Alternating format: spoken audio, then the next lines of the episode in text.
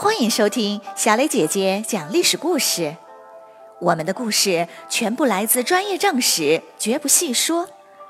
每周一、三、五，来跟我一起听一段故事，了解一段中国历史吧。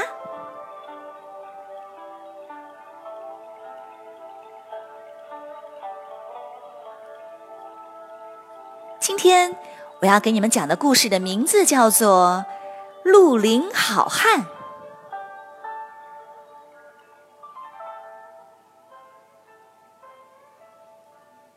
王莽废除汉朝，自己当皇帝以来，一心想要实现儒家理想，改造整个世界，因此他颁布了许许多多的新制度。然而，人们总是按旧习惯做事，不愿意改变。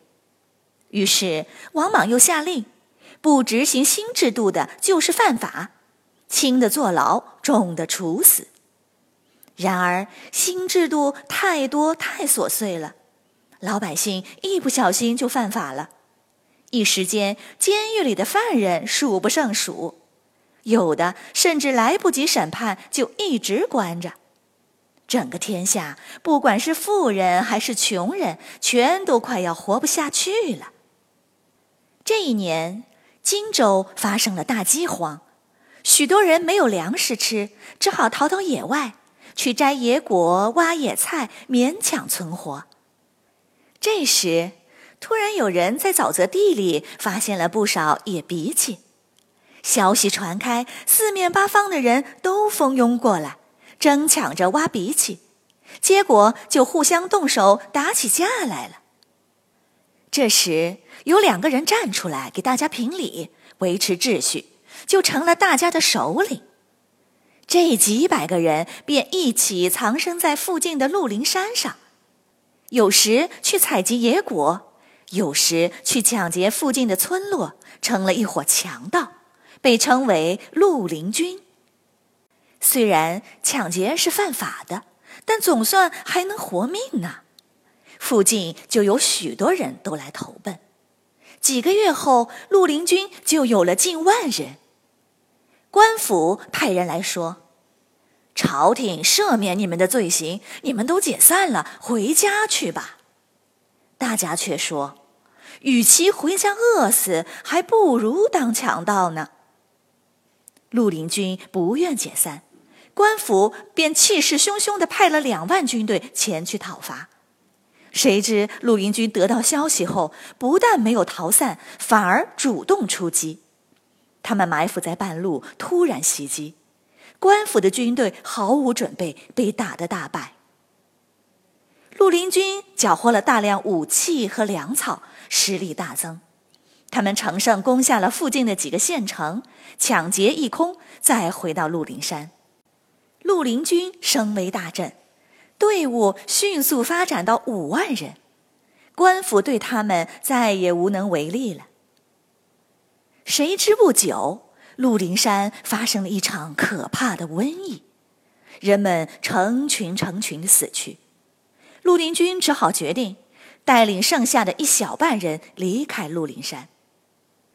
绿林军分成三路，分别称为新士兵、平林兵、下江兵。三路人马分散开来，四处抢掠，所到之处一片混乱。在鹿林山北边不远，有个叫冲林的县城，这里是汉景帝的一个子孙的封地，住着许多刘姓子弟。只是这时，刘姓的皇族特权已经被王莽废除，刘姓变成普通人家了。其中有个叫刘演的人。对此很不服气，愤愤不平。刘演喜欢结交各地英雄豪杰，他见天下大乱，就召集大家说：“现在到处兵荒马乱，是到了王莽倒台、恢复刘家大业的时候了。”大家都表示同意，刘演便领头组织了七八千人的队伍。恰好这时绿林军下山了。刘演便联合新士兵、平陵兵一起向北边的大城宛城发动进攻。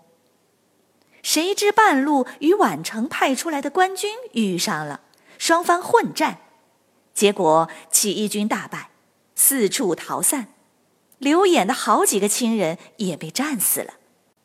刘演忍住悲痛，收集逃散的军队，退守吉阳。新士兵和平林兵见打了败仗，害怕了，都想要撤离。刘演急了，正好这时夏江兵也到了附近，刘演赶紧说服了夏江兵一起作战，大家这才稳定下来。刘演集合各支军队，让士兵们大吃一顿后，连夜出发，绕过官军主力，把官军的粮草全都截获。再回头将官军围堵在没有退路的大河前，发动猛攻，将其全部歼灭。取得胜利之后，刘演毫不停留，立刻轻装前进，包围了宛城。这时的绿林军分好几支，共有十万人，大家都觉得应该选出一个首领来统一指挥了。几支军队经过商量后，没有选刘演。而是选了另一个没有兵权的刘姓子弟为皇帝，称为更始帝，并立国号为汉。就这样，汉朝在被王莽取代了十五年后，又重新恢复了。小朋友们，又到学成语的时间了！今天我们要来学一个“绿林好汉”。从鹿林山上下来的绿林军，后来成了推翻王莽、重建汉朝的主要力量，所以被称为绿林好汉。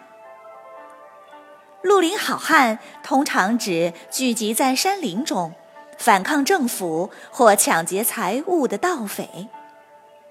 这个成语你记住了吗？听完了故事，请你来说一说。绿林好汉们为了活命，被逼无奈上山做了强盗。假如你也没有吃的，快要饿死了，你打算跟他们一起上鹿林山吗？为什么呢？欢迎你们在公众号留言，用语音说出你们的想法。感谢你们今天的收听，我们下个故事再会哦。